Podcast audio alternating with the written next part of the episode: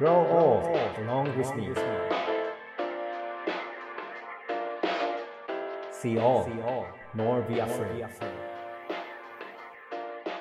Radio Radio Radio Radio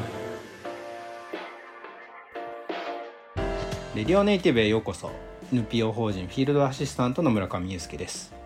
ネイティブ編集長の今井翔ですこの番組はネイティブを知るさまざまなゲストをお呼びして暮らしをつなぎ続けるためのヒントについてお話を伺っています。えーこの番組では前回までネパールについて深掘りしてきたわけですが今回から新たなゲストをお呼びしてお話を伺おうと思います。それでは村上さんからご紹介をお願いできますか？はい。えっ、と加賀からご登場いただきます。石川県の加賀市ですね。木村紀之さんという方なんですけれども映像作家として活動されていて今あの香川を拠点に、まあ、いろんなあの、まあ、香川だけではないですけどいろんな場所がその人口が減っていったりとか伝統が途切れるみたいなこともまあまあまああったりするような場所なんですけどその木村さんであるとか木村さんの周りにいるような方々ですね。で、まあ、映像を通して僕の雰囲気でいうとなんとなくこう風通しを良くして木村さんたちの存在みたいなところからこういろんなその人たちいろんな文化がこううねりを作っていてまたこう息を吹き返すみたいなそういう活動をされてるように僕には見えるんですけどいわゆる言葉で言えば映像作家として活動されている木村紀之さんになりますどうぞよろしくお願いしますよろしくお願いします。木村さん早速ですが石川県の山あいにある大槌町大槌町に2018年から通われていると伺いましたけれどもどんな風景の広がる町なんでしょうか？そうですね。風景としては僕の中ではいかにもな山奥の集落。それこそあの Google マップなんかで見てしまうとうん明らかなんですけど、本当に周りはもう木の緑の中にポツンと丸い集落の円形があって、うんそれがまあ大体半径が多分、えー直径で200メートルぐらいですかね。うん。本当にコイン状にこうポコッとそこだけ剥げてるみたいな状態であります。住民の方もいらっしゃるんですよね。そうですね。現在のところ住民は1人、まあ、いわゆる限界集落っていうやつですね木村さんは何がきっかけで訪れたんですか？えー、と僕自身が2018年にそれまで住んでいたドイツから加賀市に引っ越してきてうん。まあとりあえずのところはドイツからも遠隔で友人にあの不動産屋さんに訪ねてもらって、ちょっとビデオで撮ってもらったりしながらとりあえずの住まいは決めたんですけど、うんちゃんと住むところをどこにしようっていう感じでいろいろ回ってたんですよね加賀市内を、うんまあ、結構奥の方まで行って山奥にある集落みたいのを見て、うん。うわこんなボロボロの家ばっかなんだと思ってたんですけど、うん。さらにその奥にもまた集落が一つだけあるんですよね。あそれはちょっと興味ありますねっつって見に行ったのが初めてですね、でそこには一応あれですよね。住むかもしれないっていう目線で見に行ったってことですか、そうですね。心ときめけばうん住みたいなと思うかもしれないっていう心構えですうね、ん、心はときめかなかったってことですか？住んでないということはどうだったんいやですか？実際のところ僕すぐときめいちゃいまして、うん。うわここ住みたいって思ったんですけど、うん。一人しか住んでいないっていうのはまずどういうことなのかとか、なんだけど異様に綺麗なんですよ、うん。集落としては、うん。雑草みたいのがちゃんと買ってあって、うん。田畑が揃っていて、うん家も割と綺麗に整っているっていうような状態なので、うん。ちょっと意味が分からずにまず調べるところから始めてったっていう感じうです、ん。その調べていく過程でどんなことがこう分かってきたんですか？えーその一人の住民の、まあ、二枚田さんという方なんですけれども、その方が僕の想像を超えたような、えっ、となんて言うんでしょう集落に対する愛情と、うん。それに費やす労力と、えーまあ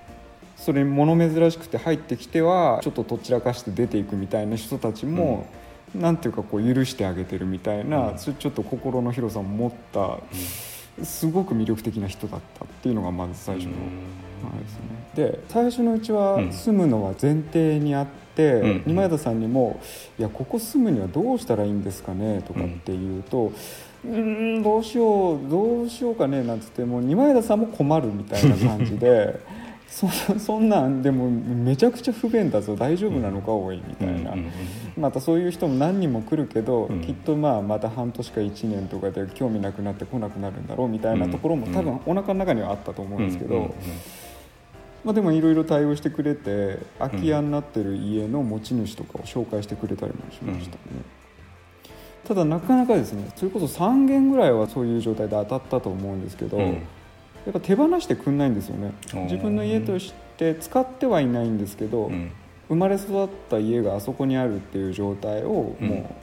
そのそこはまた別というか、うん。売るとか貸すとかっていうのはあんまり皆さんちょっと考えられないっていう状態です、そうすると現状としてはただ立ってるだけ。うん。持ち主の人っていうのはどっからか通ってくるんですか？そうですね。割と、えー県外の遠いところに関東とかにいらっしゃる方も多くて、通ってる方は本当に10件今のところあるんですけど、うん。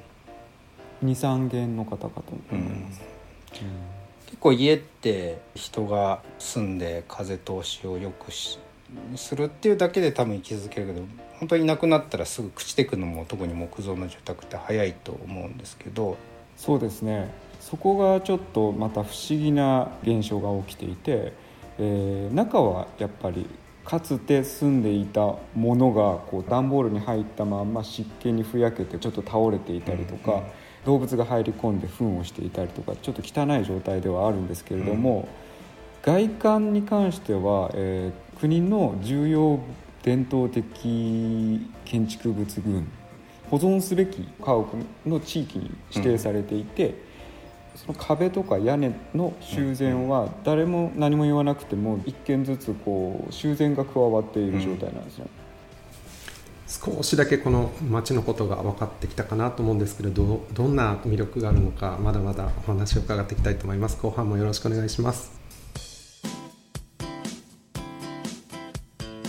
The best is yet to be. The last of life for which the first was made.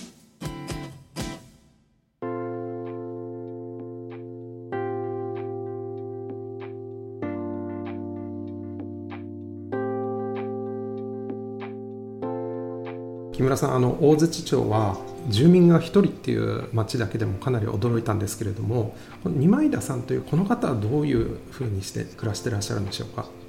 そうですね、えー、と僕もまあえーお酒などを飲み交わしながら何度か聞いているのでちょっとまあうろ覚えなところもあるんですが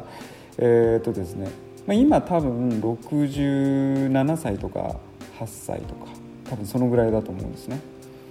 でえっ、と今谷さんはそこで生まれ育ったんですけれども、高校出てすぐに大阪に、えー就職して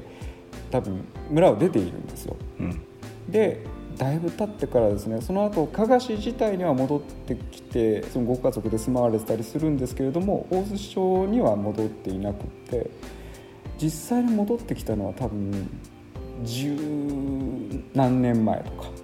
そんなに昔の話ではないと思うんですね。で大洲町自体も1回はゼロ人ということも多分経験しているんだと思います。二前田さん自身は今は、まあ、いつも木村さんが常に一緒にいるわけではないと思いますけどどんなことを日々されてるっていうふうに見てますか？いや実際行くといつも一生懸命農作業をしている田んぼやってたり畑やってたり草刈ってたりっていう感じなんですけど、その上毎月のようにボランティア団体から派遣される大学生たちを受け入れているんですね。それはまあ2泊3日の短いバージョンだったり2週間ぐらいの長期にわたるものであったりとかするんですけれども、とにかく月に1回はそれが入っていて、でその子たちのこう面倒を見ながら、えーいわゆる農作業体験とかをさせているっていう状態です。なるほど。その農作業で、まあ、そんなに収穫量も期待できないのかなと思うんですけどそれがメインというわけではないですよね。えーとですねおそらく これおそらくなんですけど、あのリタイアするまでは割とちゃんと就職して働き続けてた方なので、うん。基本的には年金暮らしっていう立ち位置で、えー収穫量は、まあ、今田さんが食べるにはもう全然十分なぐらい取れていて、そういう感じだと思いますうん、なねる。ほど。なるほど。ちなみにあの木村さんの知る限りで結構なんですけど人数の増減っていうのがどういうふうに増えていって減っていってみたいななんか話聞いてたりとかします？ちゃんと僕もその歴史的な経緯を把握していないので申し訳ないんですけれども、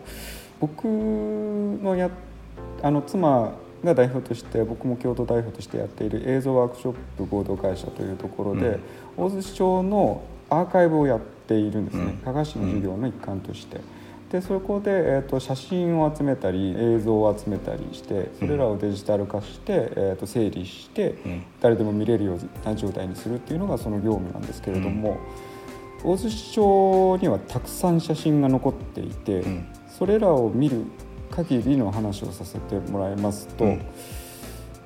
80年代くらいまでは小学校の分校がうん。あってうん。で、えーまたかろうじて子供がいてうん。でその80年代初頭を最後に分校がなくなりうん。住民はほとんど、えー老人になりうん。そこから衰退していってもう早めの80年代半ばぐらいにはもう一回廃村している、うんいたような気がします。それはあのどんどん住民が外に出ていってしまった理由というのはどういう理由なんでしょうかね。えー、と一つにはやっぱり不便ですね、うん。えーとはいえ、まあ、今の感覚でいうと車で30分ぐらいでコンビニがあるような街に出れるんですよ、温泉街に出れるんですけれども、やっぱり昔の感覚でいうともっと道も荒れてただろうし、特に冬季になるとかなり急な山道をこう車で行くには相当慣れてても怖いぐらい、まあ、滑りやすいし凍結、あとは今雪が2メートル近く積もるような状態になるので、うん。もう冬はもうほとんど中にこもってる状態になると思うんですけども、住んでいた時は。その大槌の一帯というのはおそらく何かしらそこにとどまる理由というかそこでなりわいをする理由があったんだと思うんですけどそれは何かリサーチの中で見えてきてたりしますか？えーとですね、実際にその作業が写真に写ってたりはなぜかしていないんですけれども、うん。えー、とある事件が1937年でしたかね多分その辺りに、えー、と集落全部の家屋が焼けるっていう事件が大火事があったんですね。でその話を伝って二前田さんにこう聞いていくと、まあ、村のなりわいっていうのは基本的には炭焼きだったっていう話ですね。で、えー、と日中は炭焼きのために男の大人はもう山の中に入ってしまって山の中に炭焼き工場とか、まあ、そうそういう場所を作って日中ずっと働いて夜になって戻ってくるみたいな状態だったらしいんですけど。で、えー、と火事自体はその男が全員いない間に子供が遊んで燃やしてしまった火がこう村中に、うん。えー回ってしまった。誰も助ける人がいなかったっていうような悲惨な事件だったと聞いています。なるほど